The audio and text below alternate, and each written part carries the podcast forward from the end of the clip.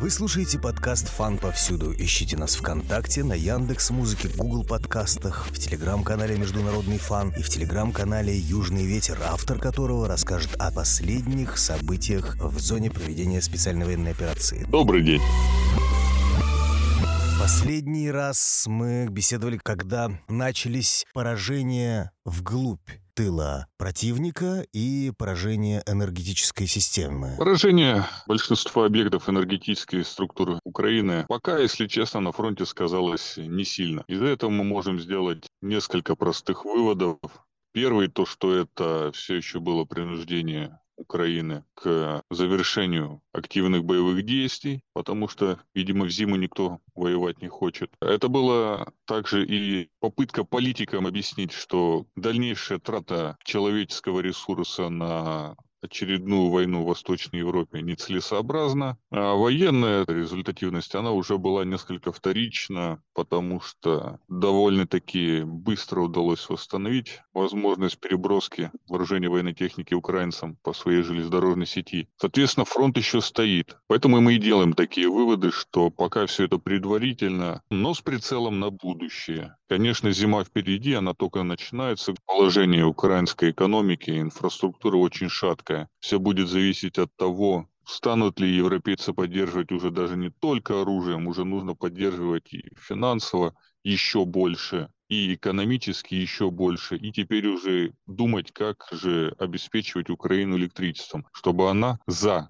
Запад продолжала вести боевые действия. Повлияло ли это на боевой дух э, вооруженных сил Украины? Не сказать, чтобы в большей степени повлияло. Конечно, по-человечески, наверное, там каждый задумался, чем же его семья будет отапливаться зимой или как в квартире включить свет. Это просто по-человечески понятно. Другое дело, что опыт показывает, что украинский солдат, как бы кто ни говорил, это довольно-таки стойкий солдат. Иначе бы он просто уже столько месяцев никто бы не простоял. Поэтому влияние, конечно, оказало, но если оценивать э, с точки зрения влияния на фронт, пока, конечно же, рано хоронить противника в этом плане.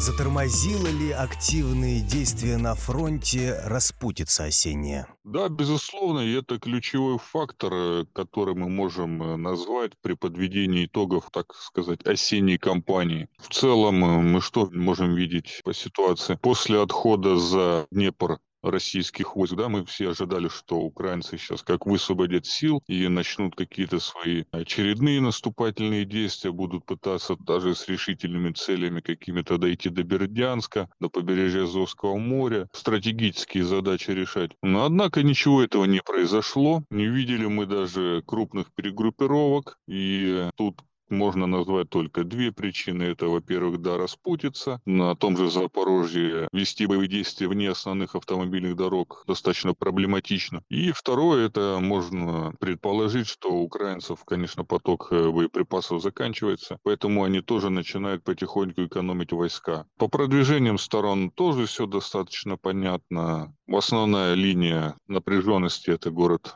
Артемовск, он же Бахмут. Там же так или иначе удается подразделением ЧВК проламывать оборону и перемалывать более-менее боеспособные украинские войска. Те, в свою очередь, пытаются наступать на участки Сватова-Кременная, но без особого успеха. Так, в принципе, весь э, прошлый месяц и прошел. Что будет зимой, пока еще не до конца понятно. Нужно оценить возможности, в первую очередь, украинской стороны, которые предоставит Запад. И тогда можно будет сделать более точную оценку.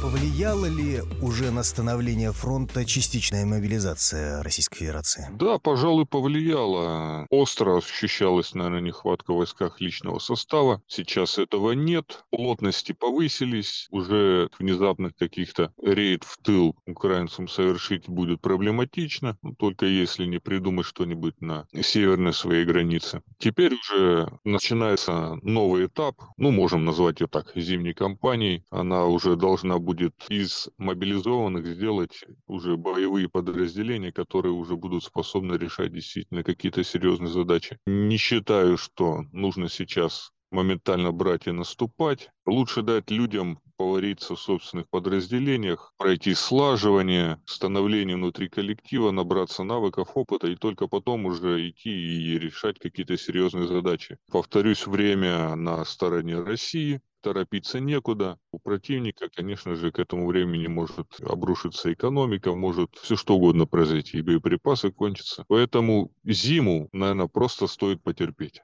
О каких действиях вы говорите на Северном фронте? Это просто оценка с точки зрения обширного участка государственной границы России и Украины, на котором плотности войск, ну, фактически минимальны. Да, есть пограничники, с той и с другой стороны есть какие-то войска прикрытия, но в целом через границу при желании можно проводить свободно любые военные операции, рейдовые действия, в тыл заходить. Это достаточно просто выглядит с точки зрения принятия решения тем же командованием ВСУ. Например, выбить себе какие-то политические очки, захватить часть территории как обменный фонд, или просто уж нанести внезапный удар на другом направлении, чтобы отвлечь какие-то наши силы от Востока. Пока такого, конечно, не происходило. Действуем только ДРГ в российском тылу, но такую вероятность исключать нельзя. Вы имеете в виду на территории Российской Федерации действия? Да, это с точки зрения оценки угроз вполне реалистично.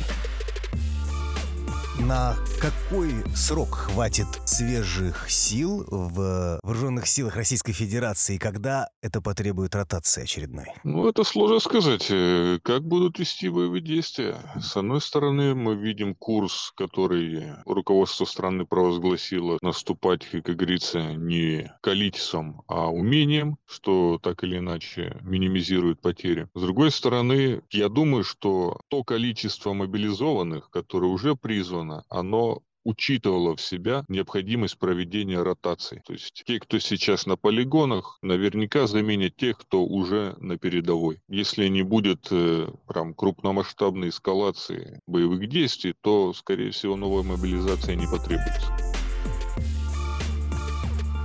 От чего зависят поставки боеприпасов ВСУ на данный момент? Логистика или финансирование? В принципе, ни с логистикой, ни финансированием проблем особых нет. Деньги так или иначе у них всегда найдутся. Инфраструктура работает по-прежнему и через Польшу, и через Румынию. И железнодорожным транспортом, автомобильным проблем, в общем-то, нет. Сейчас э, встает вопрос, и американские СМИ им задаются, а сколько же оружия, в принципе, осталось на складах США и НАТО. Понятно, что мирное время, понятно, что боеприпасы таком темпе никто не производил. Не зря Нью-Йорк Таймс сравнивает, что за один день боевых действий на Украине тратится столько артиллерийских снарядов, как в Афганистане там за год условный, то это им действительно имеет место быть. Артиллерии на фронте очень много. В принципе, это может стать таким ключевым компонентом, если не будет найдено способа, как обеспечить ВСУ различная номенклатура боеприпасов. А это еще один такой немаловажный фактор. ВСУ это как э, зоопарк, который себя включил различные типы вооружения, как и советского образца, так и натовского. Всего либо по много, либо по чуть-чуть. Все это надо как-то обеспечивать, обслуживать. Это действительно задача. Если ее не смогут решить, тогда у ВСУ действительно начнутся проблемы без артиллерии, без точного огня. Но такая оборона уже будет невозможна.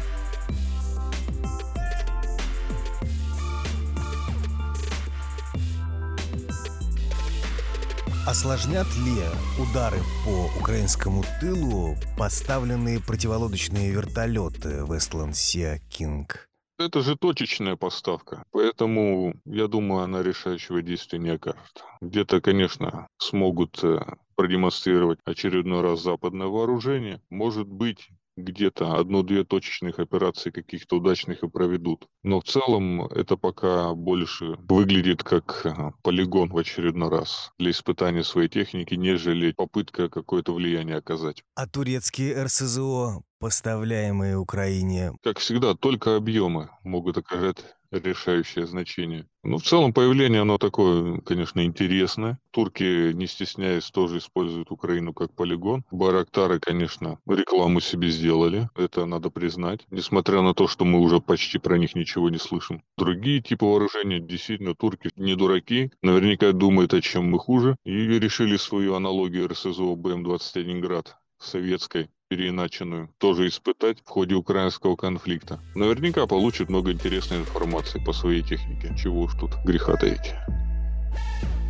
ближайшие месяцы зимние экономика Украины будет страдать, и от нас не будет требоваться наступательных действий для ослабления противника. А что будет весной? Если пытаться спрогнозировать ситуацию уже даже с перспективой весенней кампании, оттолкнемся от того, что зимой фронт, может, и будет статичен, но не совсем. Какие-то наступательные действия в любом случае будут проводиться. Это чуть позднее позволит уже точно сказать, с каких позиций стороны начнут весеннюю кампанию. Как мы помним, февраль, март когда все только начиналось. Весенняя распутица была не такой критичной, как это ноябрьская. Где-то получалось и глубокие вклинения на довольно-таки широком фронте у российских войск. По косвенным таким некоторым признакам возможны какие-то сюрпризы. Те же действия со стороны Беларуси, они не исключены. По крайней мере, так считают украинские аналитики, можно опираться на их оценку, оценку их угроз у самих себя. Ну и внимание, конечно, на Запорожье. Если подморозит и кто-то вдруг примет решение, что время настало, будем наблюдать и за этим участком фронта. Вы слушали подкаст «Фан повсюду». Ищите нас ВКонтакте, на Яндекс Музыке, Google подкастах и в телеграм-канале «Международный фан». Подписывайтесь на телеграм-канал «Южный ветер», автор которого рассказал, что происходит в зоне действия специальной военной операции. Спасибо большое. Всего доброго.